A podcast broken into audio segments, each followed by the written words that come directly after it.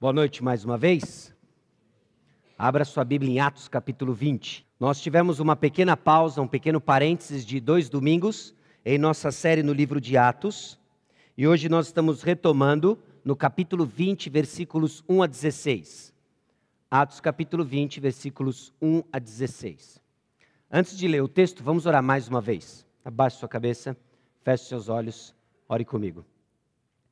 Senhor nosso Deus e Pai, nós somos gratos por Cristo Jesus, gratos pelo progresso da tua palavra, o avanço missionário, como ela chegou a nós e como ela tem nos transformado. Somos gratos a Deus que o Senhor é fiel e que o Senhor há de completar a boa obra que o Senhor iniciou em cada um de nós e em nós como igreja.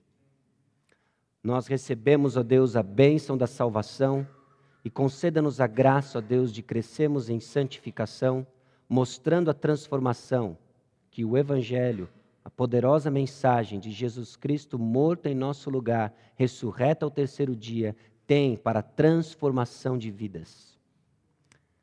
Dá-nos clareza, dá-nos entendimento, que o cansaço, ó Deus, que alguns dos homens experimentam em função do tempo abençoado, mas cansativo do retiro, não seja um obstáculo, e que a falta de clareza do pregador não seja um obstáculo, para o agir sobrenatural do teu Santo Espírito. É no nome de Jesus que nós oramos. Amém. Atos capítulo 20, versículos 1 a 16. Diz o seguinte o texto: Cessado o tumulto, Paulo mandou chamar os discípulos e, tendo-os confortado, despediu-se e partiu para Macedônia. Havendo atravessado aquelas terras, fortalecendo os discípulos com muitas exortações, dirigiu-se para a Grécia, onde se demorou três meses, tendo havido uma conspiração por parte dos judeus contra ele, quando estava para embarcar rumo à Síria, determinou voltar pela Macedônia.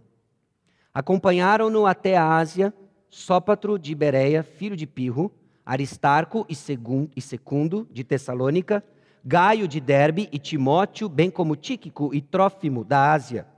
Estes nos precederam esperando-nos em Troade. Depois dos dias dos pães asmos, navegamos de Filipos e em cinco dias fomos ter com eles naquele porto, onde passamos uma semana. No primeiro dia da semana, estando nós reunidos com o fim de partir o pão, Paulo, que devia seguir viagem no dia imediato, exortava-os e prolongou o discurso até a meia-noite. Havia muitas lâmpadas no cenáculo onde estávamos reunidos um jovem chamado Eutico, que estava sentado numa janela, adormecendo profundamente durante o prolongado discurso de Paulo, vencido pelo sono, caiu do terceiro andar abaixo e foi levantado morto. Descendo, porém, Paulo inclinou-se sobre ele e, abraçando-o, disse: Não vos perturbeis, que a vida nele está. Subindo de novo, partiu o pão e comeu, e ainda lhes falou largamente até o romper da alva, e assim partiu. Então conduziram vivo o rapaz e sentiram-se grandemente confortados. Nós, porém, prosseguindo, embarcamos e navegamos para Assos, onde devíamos receber Paulo, porque assim nos fora determinado, devendo ele ir por terra. Quando se reuniu conosco em Assos, recebemos-los a bordo e fomos a Mitilene. Dali, navegando no dia seguinte, passamos de fronte de Quios, no dia imediato. Tocamos em Samos e em dia depois chegamos a Mileto porque Paulo já havia determinado não aportar em Éfeso, não querendo demorar-se na Ásia, porquanto se apressava com o intuito de passar o dia de Pentecostes em Jerusalém, caso lhe fosse possível. Esse é o texto alvo da nossa meditação de hoje à noite. E após ler e reler o texto, as minhas conclusões iniciais foram que eu estava frito e eu li o texto e falei assim: pronto, é hoje. A conclusão vai ser exortando-os uns aos outros, não durma no culto, e ao fazer missões é ok ficar apressado. Mas o texto tem muito mais a nos oferecer que isso. Uma olhada única, talvez rápida e superficial no texto, nos faz perder detalhes do que acontece nesse período da terceira viagem missionária do apóstolo Paulo. Então nós precisamos dar dois, três passos atrás e enxergar o que Lucas, o autor do livro de Atos, movido pelo Espírito Santo, deixou para nós no livro de Atos. Esse livro de Atos que relata a expansão do Evangelho de Cristo no mundo judaico, no mundo dos judeus e no mundo gentil, aqueles que não eram judeus. Atos traz para nós uma narrativa inspirada do progresso do Evangelho de Cristo. Traz uma descrição detalhada e inspirada sobre os efeitos do Evangelho no povo de Deus, criando e expandindo a igreja. Quando olhamos para esse detalhe, essa característica do livro de Atos, não é à toa que a nossa igreja abraçou algumas décadas atrás, como parte de seu DNA, a visão de crescemos à semelhança da igreja de Atos, capítulo 2. Ela relata a conversão e a vida dos primeiros cristãos. Como é a vida de um cristão? O que um cristão faz? Como é o recebimento da palavra de Cristo Jesus? Tem muito para aprendermos em termos de conhecimento no livro de Atos e vivemos em termos de prática ao emularmos, ao imitarmos o que acontece entre os cristãos no livro de Atos. O livro de Atos registra então os atos dos apóstolos por intermédio do Espírito Santo, dividido em duas grandes partes. A mensagem é proclamada no mundo judaico, versículo 1 do primeiro capítulo até o versículo 24 do capítulo 12, e a mensagem é proclamada no mundo gentílico, capítulo 12, versículos 25 até 28 e 31. A passagem que nós lemos faz parte da narrativa em que o evangelho cresce no mundo gentil. O mundo gentil começa a receber o evangelho. O mundo gentil, de acordo com Atos capítulo 9, 32 a 12, 24, mostra para nós que essa mensagem do reino, ela foi oficialmente estendida aos gentios por meio de Pedro. Talvez você lembra, talvez você já fazia parte da igreja, quando o livro de Atos foi exposto nessa sessão, a conversão do apóstolo Paulo ante Saulo, a ida do evangelho a Cornélio e a primeira recepção do evangelho entre os gentios. Existe uma grande receptividade em seu futuro centro, o centro da expansão do, da mensagem do evangelho entre os gentios, Antioquia. E o livro de Atos narra para nós, então, colocando algumas frases, nos chamando a atenção. Segue o progresso, a palavra do Senhor crescia e se multiplicava. A palavra do Senhor crescia e se multiplicava. Há uma história que se desdobra, há uma história da nossa história que se desdobra. O Evangelho chegando, os efeitos do Evangelho sobre os primeiros cristãos. Atos 12, 25 até 13, 3. Barnabé e Saulo são divinamente separados para promover a expansão do ministério aos gentios. Uma vez que a proclamação do Evangelho de Cristo Jesus está consolidada no mundo judaico, está inicialmente rejeitada entre os judeus, é hora da igreja se preparar para a expansão no mundo gentílico. Barnabé e Saulo, ainda não é Paulo, Saulo, são separados para a proclamação do Evangelho entre os gentios. Atos 12, 25 até 16, 5. A mensagem do reino é proclamada com sucesso entre os gentios e alcança status independente perante a igreja judaica. Se você lembra da história, você sabe que lá em Atos capítulo 15 é o primeiro concílio da igreja, o concílio de Jerusalém, onde é discutido e determinado que os judeus, que os gentios não precisavam, uma vez que abraçavam fé em Cristo Jesus, seguir os ritos da lei mosaica. A igreja gentílica então ganha independência da lei mosaica. Está se formando a igreja, está crescendo e expandindo o evangelho entre os gentios. Atos 16, 6 até 19, 20. Essa mensagem soberana do reino é levada aos centros da cultura grega. E ali o seu progresso é desafiado pelo judaísmo e pelo paganismo. Mas ainda assim, a palavra do Senhor prevalecia poderosamente. O que nós vemos são os atos do Espírito Santo por meio dos apóstolos, fortalecendo a igreja, dando cara à igreja, e a palavra de Cristo Jesus segue triunfante. Atos 19 a 21 até 28 a 31, a mensagem soberana do reino é ameaçada pelas tentativas, tanto de gentios quanto de judeus, de eliminar Paulo. Vamos eliminar o mensageiro do evangelho e assim nós vamos eliminar o evangelho. Há instruções para nós, há expectativas a serem ajustadas. Conforme a palavra cresce, conforme o reino, o reino de Deus é pregado, espere oposição. Espere oposição no sentido de eliminar os mensageiros da mensagem. Mas olha como termina o livro de Atos 28, 28 a 29. Tomai, pois, conhecimento de que essa salvação de Deus, isso é o apóstolo Paulo pregando aos judeus, foi enviada aos gentios, e eles a ouvirão. Ditas essas palavras, partiram os judeus, tendo entre si grande contenda. É a rejeição final dos judeus, consolidando a bênção sobre os gentios. O evangelho veio até nós. Por dois anos, então, permaneceu Paulo na sua própria casa que alugara, onde recebia todos que o procuravam, pregando o reino de Deus e com toda a intrepidez, sem impedimento algum, ensinava as coisas referentes ao Senhor Jesus Cristo, sem impedimento algum. Ele ensinava as coisas referentes ao Senhor Jesus Cristo, e assim acaba o livro histórico de Atos. Há uma igreja expandindo entre os gentios. Há uma igreja que se expandiu, levou o evangelho e chegou a nós, gentios brasileiros de São José dos Campos. Essa é a história da formação da nossa igreja, contada nos relatos do livro histórico de Atos. E que nós podemos agora olhar e entender o que o Espírito Santo esteve fazendo nos primeiros anos da história da igreja e aprender com eles como o Espírito Santo age no nosso meio. O contexto de Atos 21 a 16, se você se lembra, três semanas atrás, a estratégia de Paulo o leva a visitar Jerusalém antes de chegar em Roma o centro último de propagação do Evangelho. O apóstolo Paulo quer chegar em Jerusalém, nós vamos ver rapidamente o porquê que ele quer ir em Jerusalém. Porque, a, indo a Roma, o centro último da proclamação do Evangelho, ele vai passar em Jerusalém. E em Jerusalém, nesse trajeto, ele encontra oposição. Oposição econômico-religiosa ao caminho, como os cristãos eram chamados, o povo do caminho o povo do caminho de Jesus Cristo. Ele encontra então uma oposição em Éfeso. Essa oposição mostra a extensão e profundidade da influência do evangelho na Ásia e justifica a expansão do ministério para Roma. Toda a oposição que nós vimos há três semanas atrás, em que os, efésios gritam no templo de Diana por quase duas horas.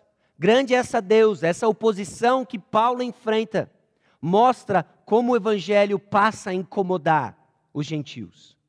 O evangelho passa a, a, a, abalar um sistema econômico, abalar um sistema cultural. Essa é expansão do evangelho transformando uma cultura, transformando uma sociedade, e ele precisa chegar ao coração do mundo na época, Roma. O ministério de Paulo na Macedônia e na Caia, então, segue sua estratégia de confirmar igrejas previamente estabelecidas e fazê-la participar de seus planos.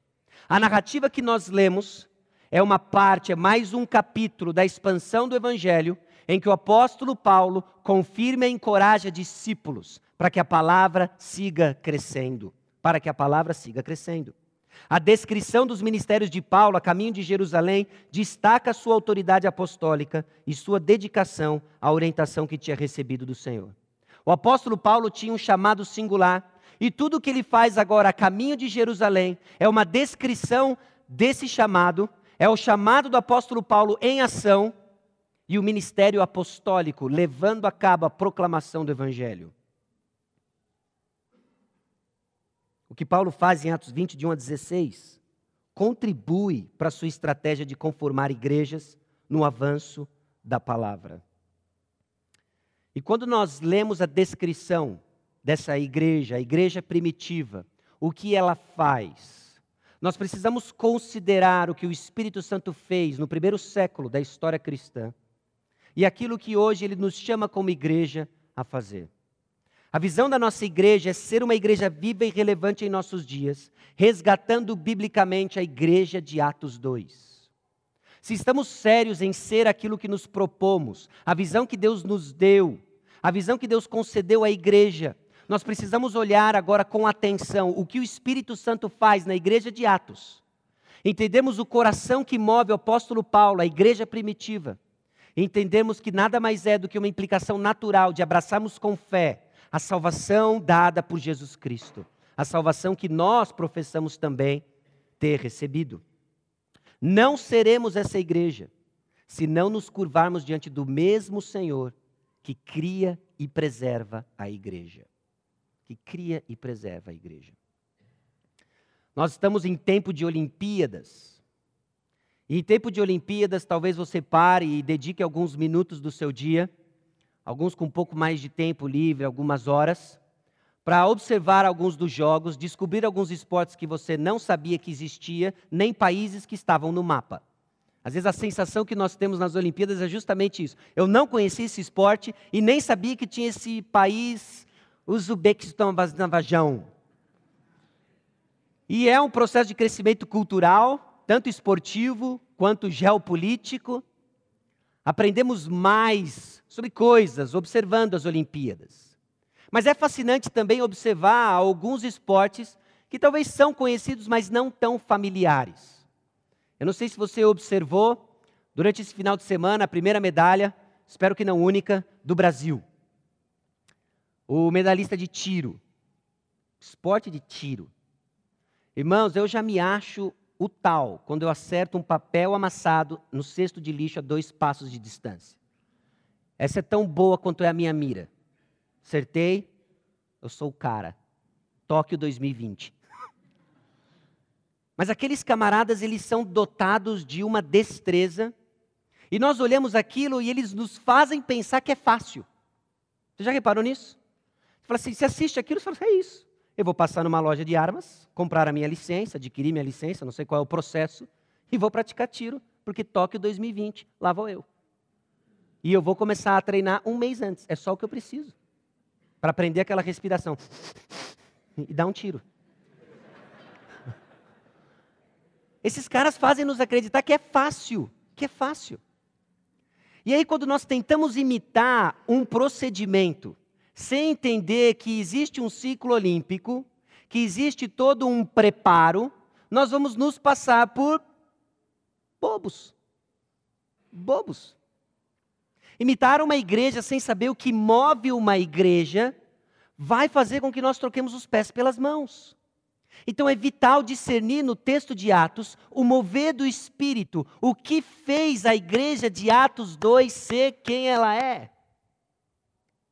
E nós vemos então um apóstolo, movido por amor ao seu Salvador, que amava a noiva do Salvador e que não media esforços para apresentar as marcas de uma igreja que ama. Um apóstolo que amou profundamente os discípulos de Jesus Cristo, um apóstolo que amou os potenciais discípulos de Jesus Cristo, a saber, pecadores, que enfrentou inúmeros desafios, o que movia esse apóstolo, que é exatamente o que deve nos mover para sermos uma igreja que efetivamente ama. Que não seja o nosso amor simplesmente o despertar de sentimentos superficiais e temporários, mas um amor concreto, genuíno e que, pela graça de Deus, temos visto manifestações desse amor ao longo da nossa história. Mas a própria definição desse amor nos diz ah, nós podemos crescer. Nós devemos crescer. Porque o amor que está em jogo aqui, o amor de Cristo.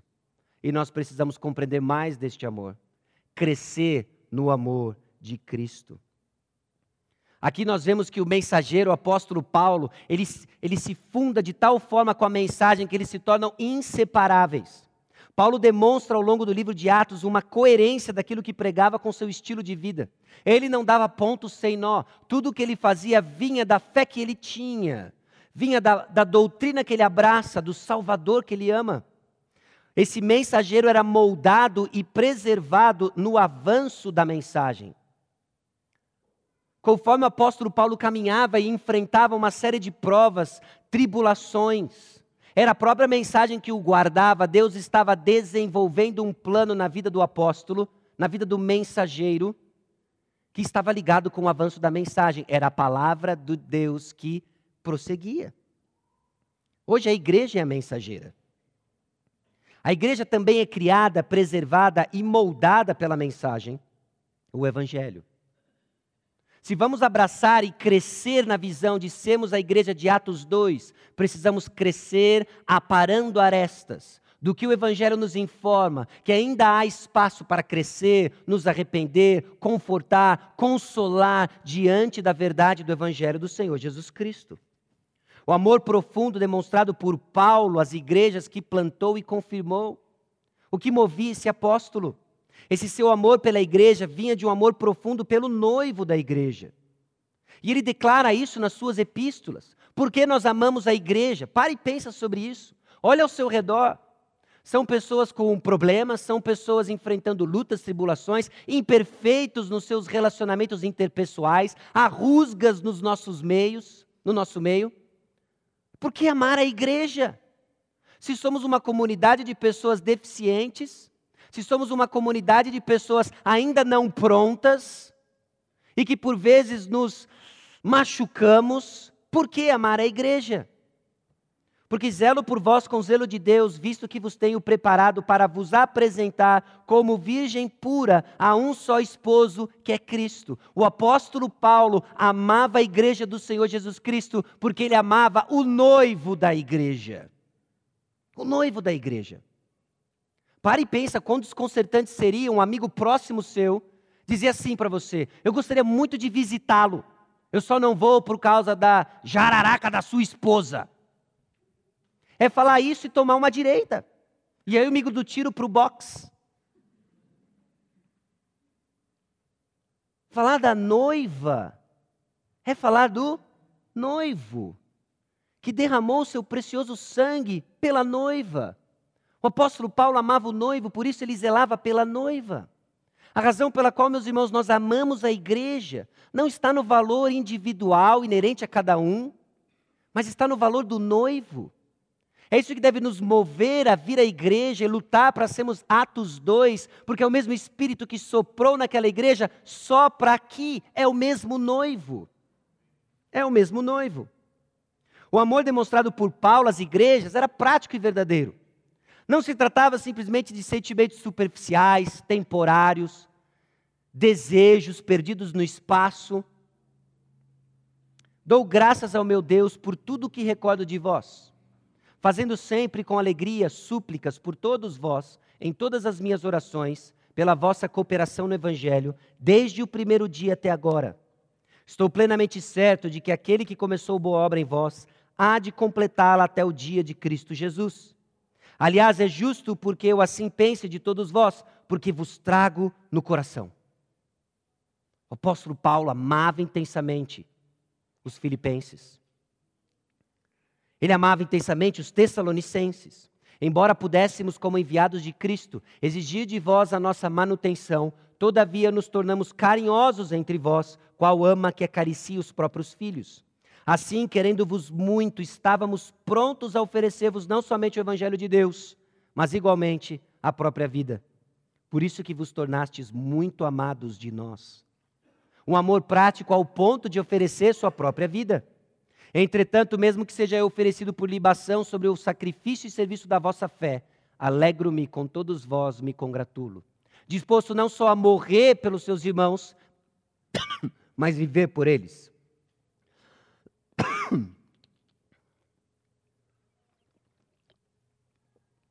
Viver pelos irmãos, viver pelos cristãos. A narrativa de Atos 21 a 16 também ilustra o amor de Paulo em ação. E esse amor é visto em sua exortação, o seu ministério em palavras, a sua generosidade, a sua persistência e a sua disponibilidade. São marcas de uma igreja que ama, marcas de um apóstolo que amou intensamente os discípulos de Cristo Jesus e que deve ser as marcas daqueles que seguem o mesmo Cristo. Nós estamos diante de uma narrativa que mostra o ministério do apóstolo Paulo, que amou intensamente no ministério da exortação, na sua generosidade, na sua persistência e na sua disponibilidade. Assim deve ser conosco, meus irmãos. Marcas de uma igreja que ama. Versículo 1. Uma igreja que ama, exorta. Uma igreja que ama, exorta. Note o contexto em que essa exortação acontece. Cessado o tumulto. Cessado o tumulto. Eu não sei se você já parou para pensar as oportunidades que Deus coloca no seu colo de amar pessoas no ministério da exortação. Eu sei que a tentação é que você associe exortação com dar bronca. segura a onda por enquanto e apenas acredite em mim. Não é só isso. Aliás, não é nem dar bronca. Okay? Se você associou exortação com dar bronca, eu espero que hoje seja o início da purificação desse conceito no, no seu coração. Exortar não é dar bronca. Exortar não é dar bronca. O contexto onde o amor é exercido nem sempre é favorável, é arriscado. Cessado o tumulto.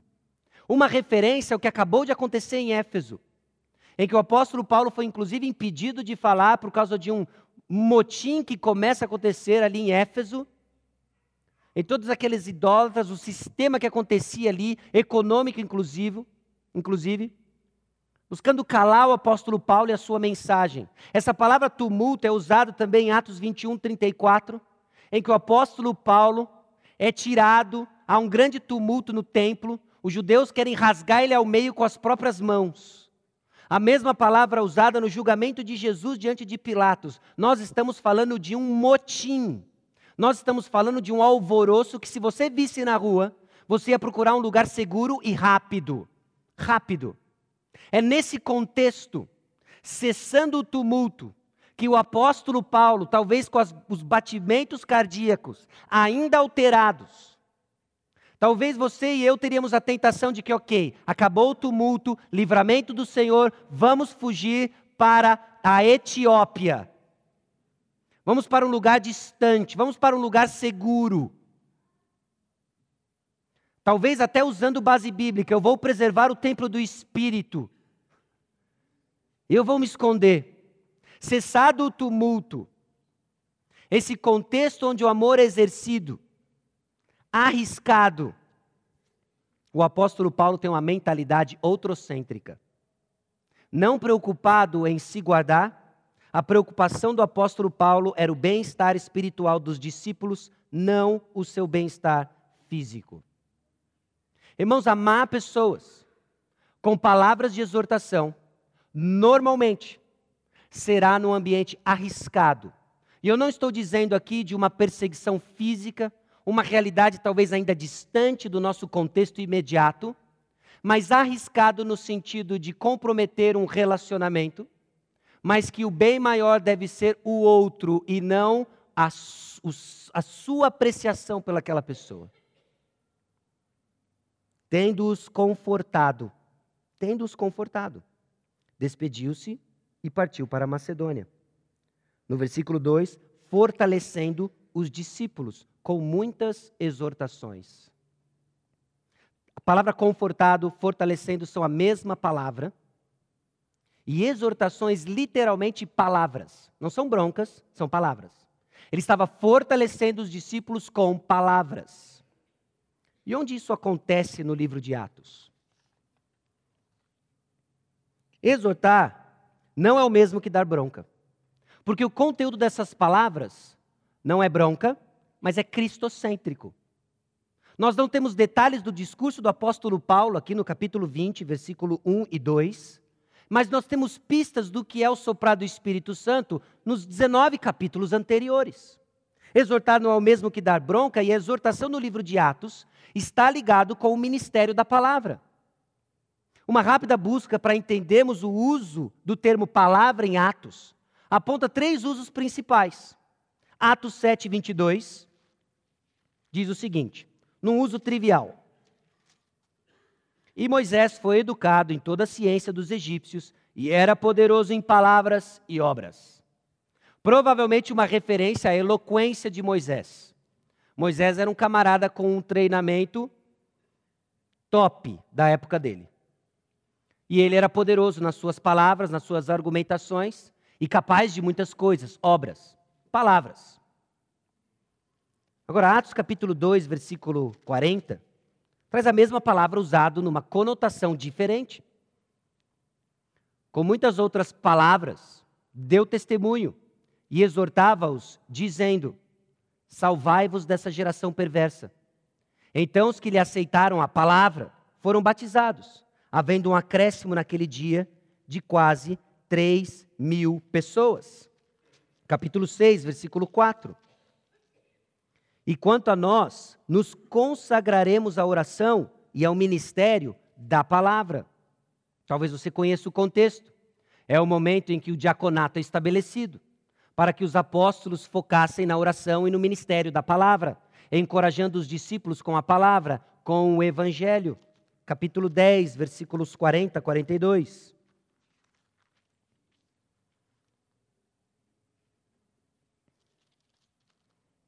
O contexto é a pregação do apóstolo Pedro.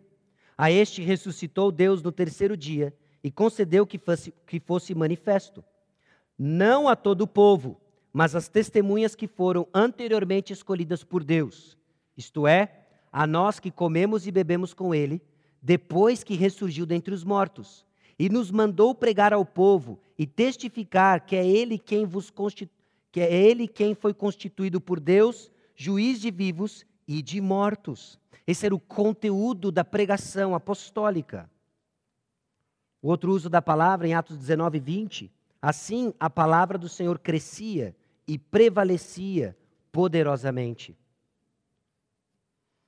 É bem provável, então, que o que o apóstolo Paulo está fazendo nos versículos 1 e 2 é fortalecendo os discípulos com exortações, que são palavras, acerca do que Cristo fez por eles. A obra e a pessoa de Jesus Cristo. Uma igreja que ama, exorta. Uma igreja que ama, ministra a palavra de Cristo Jesus ministra o que Cristo Jesus fez por nós e é por nós e para nós.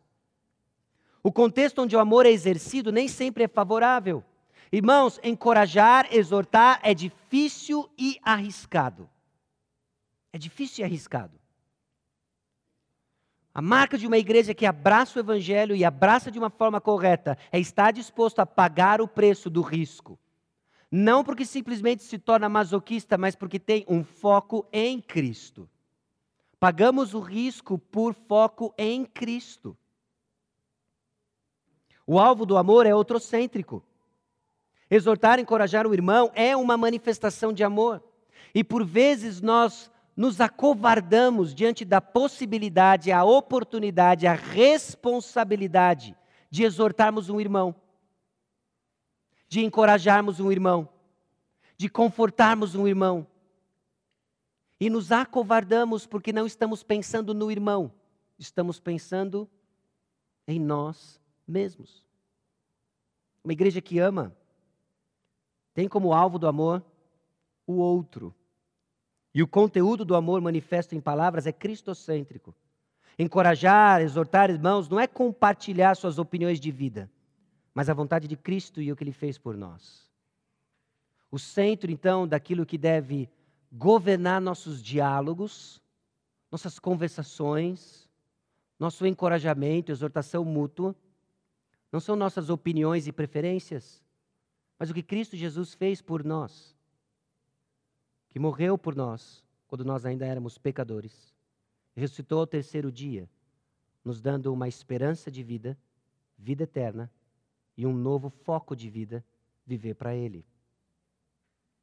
Uma igreja que ama, ela é generosa. Uma igreja que ama é generosa. É da generosidade do apóstolo Paulo, descrita nesses versículos, que vemos que uma igreja que ama é uma igreja generosa. Paulo planejou viajar de Éfeso para Jerusalém. Versículo 21, cumpridas essas coisas, do capítulo 19, cumpridas essas coisas, Paulo resolveu no seu espírito ir a Jerusalém, passando pela Macedônia e. Ele resolve ir para Jerusalém passando pela Macedônia e a. Macedônia e a é uma direção oposta a Jerusalém. Agora, por que, que ele segue numa direção oposta? Dê uma olhada nesse mapa. Ele está aqui em Éfeso. E ele quer ir para Jerusalém aqui embaixo. Ó. Qual é o caminho? Qual é a rota de Éfeso para Jerusalém? Universitários? Pega um barco, passa aqui entre Paulo e a seta e chega em Jerusalém. É o caminho mais curto, mais econômico. O que Paulo resolve fazer? Ele sai de Éfeso.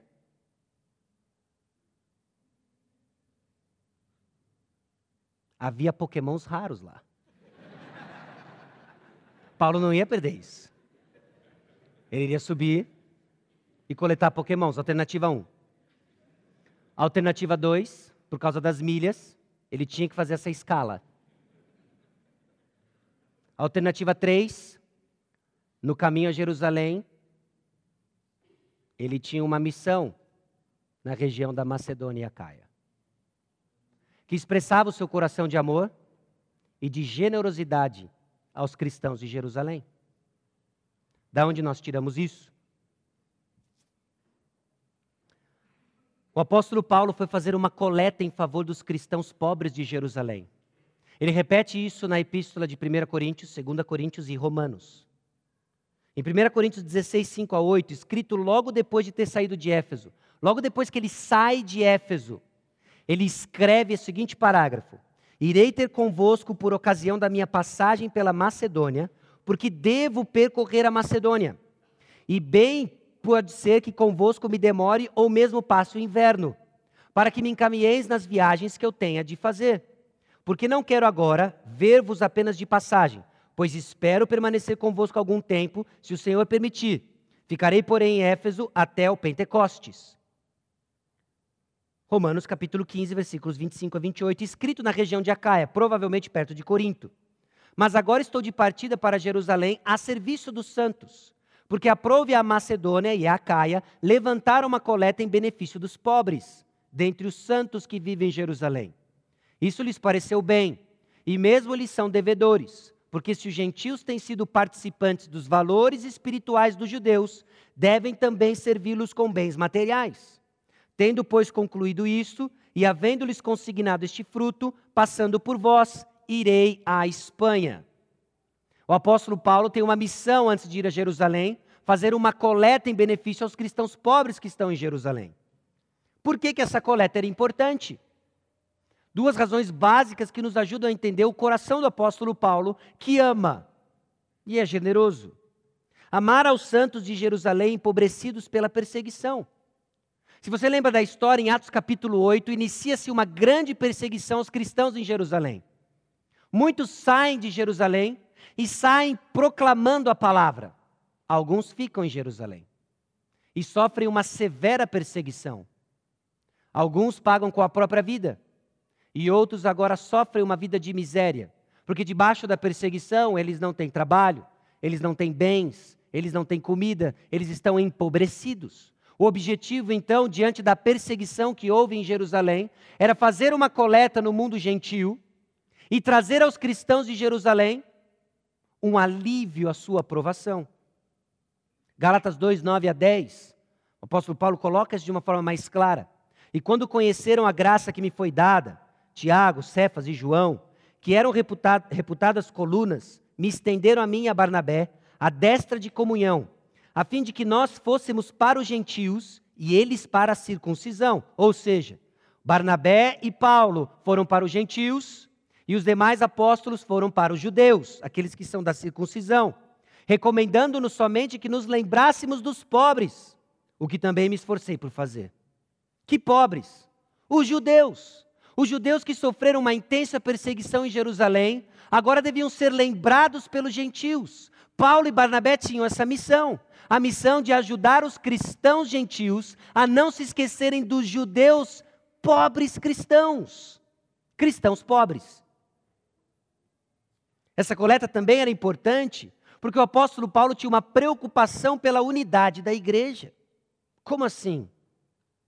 Nós já vimos que os judeus tornaram os gentios participantes de bênçãos espirituais. E agora os gentios deveriam tornar os judeus participantes dos seus bens materiais, forjando um espírito de unidade. Os judeus abençoaram os gentios com o evangelho da paz trazido por Jesus Cristo, estendendo as bênçãos prometidas a Abraão. E agora os gentios abençoavam os judeus, estendendo bens materiais. E a igreja crescia em unidade. Havia rugas entre judeus e gentios. O evangelho da paz trouxe isso. O apóstolo Paulo, então, estrategicamente, ele bola essa viagem, ele faz a coleta, então, desse presente generoso, afirmando o amor dos cristãos gentios pelos cristãos judeus. Se nascesse no coração dos cristãos judeus, empobrecidos por causa da perseguição, aqueles cristãos gentios são os snobs, aqueles cristãos gentios esqueceram de nós, eles pegaram da nossa bênção e foram embora cuidar da vida deles. Não! Agora há uma demonstração física real e concreta de que esses judeus, esses cristãos gentios, amam de coração os seus irmãos judeus, afirmando isso de uma forma concreta, suprindo as necessidades materiais dos cristãos de Jerusalém. Os cristãos gentios afirmavam seu amor por eles, superando as, tensão, as tensões entre judeus e gentios. Ora, aquele que possui recursos deste mundo e vir a seu irmão padecer necessidade e fechar-lhe o seu coração, como pode permanecer nele o amor de Deus? Os gentios receberam o evangelho, receberam com fé e era o evangelho verdadeiro. Souberam que os cristãos judeus estavam passando necessidade. Como que nós vamos deixar os nossos irmãos passarem necessidade? Paulo leva este presente a eles. E que presente? Grana, dinheiro, bens materiais. Promovendo e tecendo a unidade da igreja. Amor aos santos de Jerusalém empobrecidos pela perseguição. Irmãos, a generosidade alivia o fado de irmãos que sofrem em nosso meio. Se vamos ser uma igreja que ama porque abraçamos o Evangelho de Cristo Jesus, no nosso meio, irmãos sofrem. A sua generosidade alivia o sofrimento dos irmãos que estão passando por privação financeira e econômica. Abra os seus olhos. A necessidade está no nosso meio. Abra seus olhos. E quando ouvir a voz do Espírito, colocando oportunidades no seu colo, haja, ame, seja generoso. Seja generoso. Preocupação pela unidade da igreja. A generosidade promove a unidade da igreja, afirmando nossa unidade em meio à diversidade social. Nós somos um grupo diverso, nós somos um grupo em que pessoas tiveram oportunidades distintas, e amamos o mesmo Salvador, amamos o mesmo Senhor, dono de tudo, dono de tudo. E nós sabemos e temos experimentado como país a tensão social que existe quando há um preconceito entre classes sociais, tanto do rico quanto para o pobre, quanto do pobre para quanto o rico. É uma via, é uma via de ofensas e preconceitos de duas mãos, de duas mãos. Isso lá fora, irmãos, não aqui dentro. Não aqui dentro. Aqui dentro não há pobre, não há rico. Aqui dentro não há, há gentil ou judeu. Aqui todos somos um em Cristo.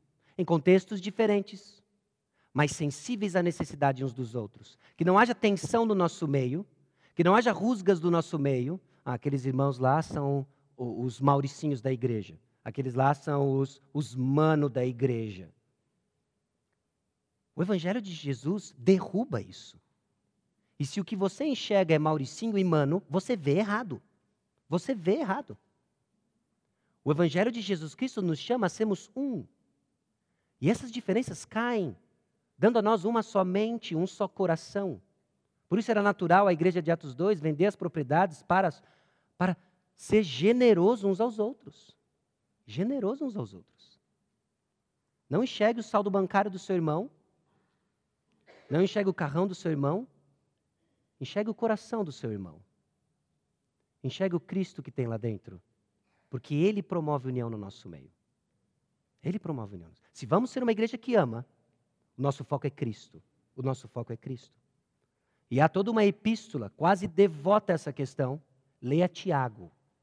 E veja como o apóstolo Tiago desce a lenha nessas divisões que nós trazemos para dentro da igreja. Mas desce a lenha. Uma igreja que ama persiste. Uma igreja que ama, persiste. Era hora de seguir viagem, depois de três meses em Acaia. O apóstolo Paulo passa três meses em Acaia e era hora de seguir viagem. Paulo sofre ameaças sérias que o impediam de seguir viagem de barco. Nós não temos detalhes dessas ameaças, mas por alguma razão, no versículo 3, onde se demorou três meses, tendo havido uma conspiração por parte dos judeus contra ele, quando estava para embarcar rumo à Síria, determinou voltar pela Macedônia. Essa, essa ameaça foi significativa o suficiente para que ele fizesse um desvio de rota. Custou a chegada de Paulo para a Páscoa em Jerusalém. Talvez ele chegasse a tempo para Pentecostes, que era 50 dias depois. Capítulo 20, versículo 16. porque Paulo já havia determinado não aportar em Éfeso, não querendo demorar-se na Ásia, porquanto se apressava com o intuito de passar o dia de Pentecostes em Jerusalém, caso lhe fosse possível. Ele está com pressa de chegar em Jerusalém, porque ele tem pressa em chegar em Jerusalém. O texto não nos diz, mas nós temos suspeitas. Existem irmãos que sofrem, existem irmãos que estão sofrendo necessidades materiais. Tempo agora é crucial. Ele quer reduzir o tempo dessa viagem para chegar logo em Jerusalém, levando assistência para esses irmãos. E o que ele faz no caminho? É fascinante o que o apóstolo Paulo faz no caminho. Os seus colaboradores, essa lista de nomes, provavelmente eram tesoureiros, tesoureiros da região da Macedônia, de cada uma das igrejas. Então ele tem o nobu de cada uma das igrejas. E ele está minado da galera da grana das igrejas. Eu não sei se ele está com um cardão de débito, provavelmente não. E ele tem com bastante gente, porque não havia o cartão de débito, não havia o TED e o DOC, havia apenas a maleta de dinheiro, com aquela pequena algema, e ele carregando e talvez os seguranças. Então era o Nobu e o Marcelo, de cada uma das igrejas. E assim eles seguiam. Né? Bom, o apóstolo Paulo está aqui em Corinto. E agora qual é o caminho para ele ir para Jerusalém? Mas ele não faz esse caminho. Por quê? Alternativa 1, um, Pokémon? Não. Dois, milhas? Não. Houve uma ameaça. Houve uma ameaça que fez com que ele não aportasse aqui, mas ele voltasse por terra. Isso atrasou sua viagem. Atrasou sua viagem. Ele sai de Filipos para Troade numa viagem de cinco dias, que deveria levar dois dias. Aqui em Filipos até Troade. Finalmente ele embarca, depois de ter feito isso tudo por terra, essa viagem deveria demorar dois dias. Ela demora cinco. Provavelmente por vento contra. E o apóstolo Paulo segue. Ele segue claro no seu objetivo de levar um presente de amor aos cristãos de Jerusalém. E enquanto isso, ele se reúne em Trode, fica lá por sete dias. Paulo persiste em amar. E a igreja que ama, ela é paciente. Ela é paciente. Ele é paciente agora, era dois dias, demora cinco. Nós íamos por aqui, não dá mais, vamos ter que voltar por terra. Mas ele continua focado na sua missão, pacientemente, amando. Amar requer paciência. Amar requer paciência. A igreja que ama, tudo sofre, tudo espera, tudo suporta. O apóstolo Paulo se, se mostra um exemplo vivo do que ele ensina sobre amor. A igreja que ama, um amor que jamais acaba. Não acaba. Para amar pessoas, nós vamos precisar de persistência. Nós vamos precisar de persistência. Situações crônicas no nosso meio, e é com o amor de Cristo que nos buscou de forma persistente que nós vamos persistir amando pessoas. Uma igreja que ama. Uma igreja que ama é disponível capítulo 20 descreve para nós o primeiro culto cristão. É o primeiro relato que nós temos ciência de um culto cristão. Os cristãos se reuniam no primeiro dia da semana, no domingo, no versículo 7. Eles se reuniam em casas, versículo 8. Eles se reuniam para partir o pão, comunhão, aquilo que na história da igreja é chamada de festa do amor. O preparo para a comunhão era feito com a explicação da palavra, versículo 7 diálogo. Exortava-os. A palavrinha aí não é a mesma que nós vemos nos versículos 1 e 2, mas é uma de diálogo. O apóstolo Paulo não deixou de pregar a palavra, mas ele pregou a palavra e ali acontece um ebedezão. Ele ensina, os irmãos perguntam, ele ensina, os irmãos perguntam, ele responde e essas respostas eram demoradas. Eram demoradas. Ele prolongou o discurso até meia-noite. Ele prolongou o discurso até meia-noite. Foi até meia-noite, e diz o texto que havia muitas lâmpadas no cenáculo onde estavam reunidos. Esses irmãos não têm vergonha de se reunirem à noite, muitas lamparinas, provavelmente muita fumaça, e tem um jovenzinho lá, o Eutico. Talvez um adolescente. Ele senta no lugar privilegiado, na janela. Ele pega aquela brisa, olha que delícia. ouvindo Paulo com uma brisa. E Paulo prolonga o seu discurso. Deu meia-noite. E o primeiro relato do cristão que dormiu no culto. Eutico adormeceu. Ele adormeceu. E ele caiu da janela. E ele morreu. Eu estou me segurando, mas dormir no culto pode ser fatal, irmãos. e lembre-se, Paulo já foi. E os pastores aqui não têm esse, esse poder, não. Eutico dorme, ele cai. Para aquela interrupção, para e escute o coração do apóstolo Paulo. Tem aquela interrupção. O Eutico morreu. Já estou descendo. O apóstolo Paulo para ele desce as escadas. Tem vida nele. Ele tinha morrido. A expressão é: ele vai voltar a viver. Algo muito semelhante com Elias, Eliseu. Eutico volta a viver. Paulo sobe as escadas. Se animou. Fez um break, coffee break. Um dead break, no caso. E ele continua até o sol nascer. Ele continua até o sol nascer. Mas note, ele devia seguir viagem no dia imediato. Uma viagem importante, uma viagem perigosa. E o que o apóstolo Paulo faz? Durante todo o tempo em que ele vai cumprir o seu objetivo de chegar em Jerusalém para amar aqueles cristãos, levando um presente financeiro, ele ama, ensinando e encorajando os irmãos em Troade. O tempo dele servir pessoas. Ele está disponível.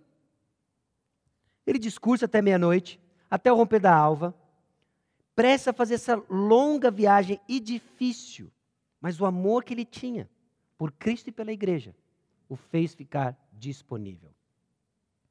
Amar pessoas vai ser a tarefa mais inconveniente que você vai se meter a fazer na sua vida. Escute isso. Amar pessoas vai ser a tarefa mais inconveniente, vai ser a, vai ser a tarefa mais contra o que você quer fazer, que você vai fazer na sua vida. Mas é a mais necessária. A mais necessária.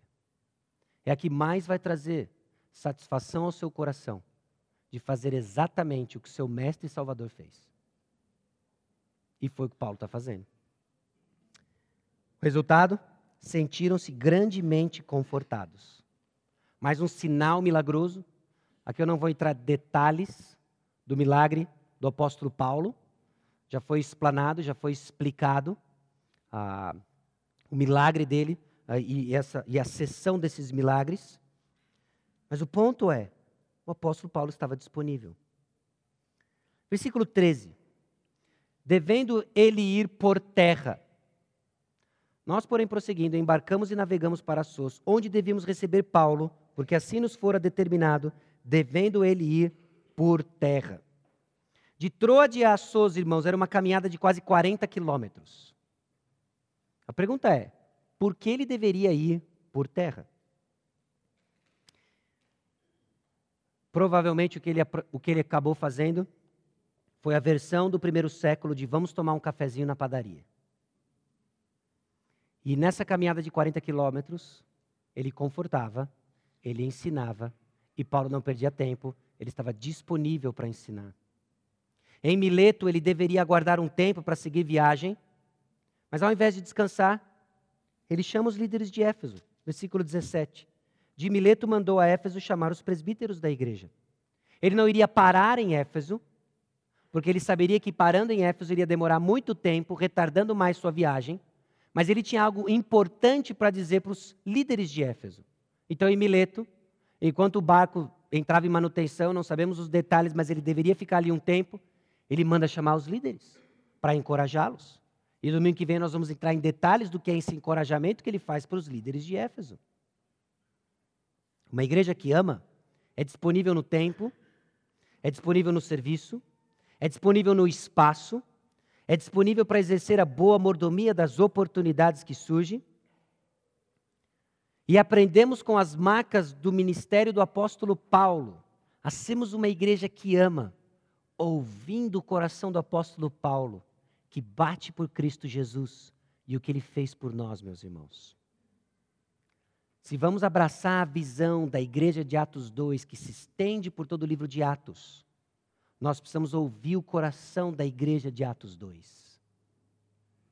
Uma igreja que aprendeu o ministério da palavra mútua, exortação.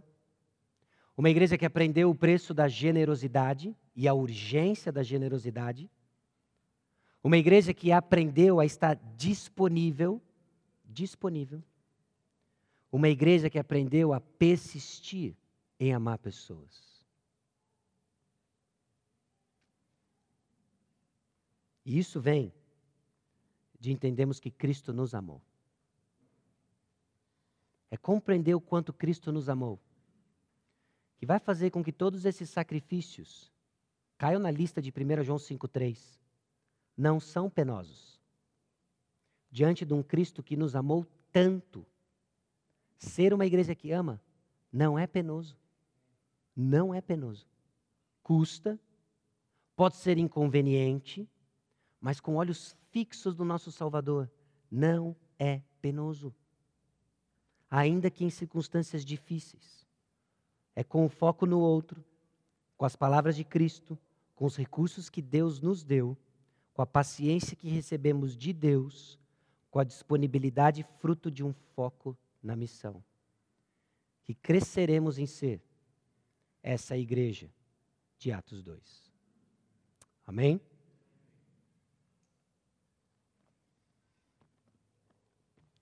Baixe sua cabeça, vamos orar.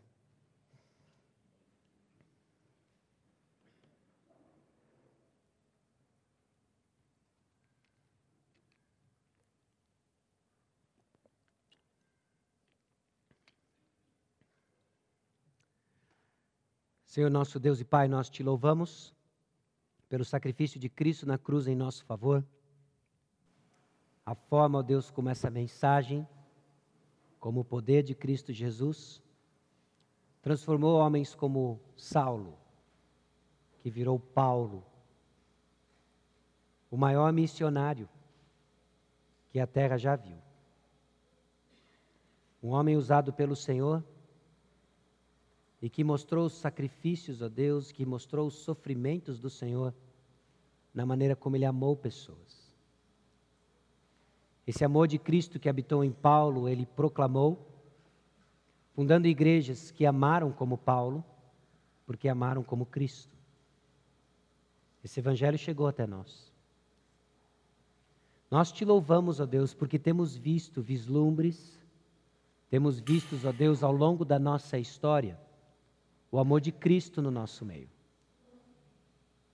E nós falamos e reconhecemos isso para o louvor da tua glória, porque é o agir do Espírito no nosso meio. Mas também reconhecemos oportunidades que temos para crescer. Confessamos diante do Senhor que não somos quem deveríamos ser, mas pela fé clamamos a tua graça para sermos aquele que nós já somos em Cristo Jesus uma igreja que ama Conceda-nos a graça, ó Deus, de sermos uma igreja que exorta, conforta com as palavras de Cristo. Uma igreja, ó Deus, generosa para com as necessidades dos santos ao nosso redor, promovendo com a nossa generosidade unidade. Eu peço a Deus que o Senhor nos dê um amor paciente, persistente, firme na tua graça, mas pacientemente, exortando, confortando, ó Deus, exortando pecadores, confortando os sofredores. Dá-nos, ó Deus, a graça de sermos uma igreja disponível às oportunidades que surgem de proclamarmos o Evangelho que transforma. É no nome precioso de Jesus que nós oramos. Amém.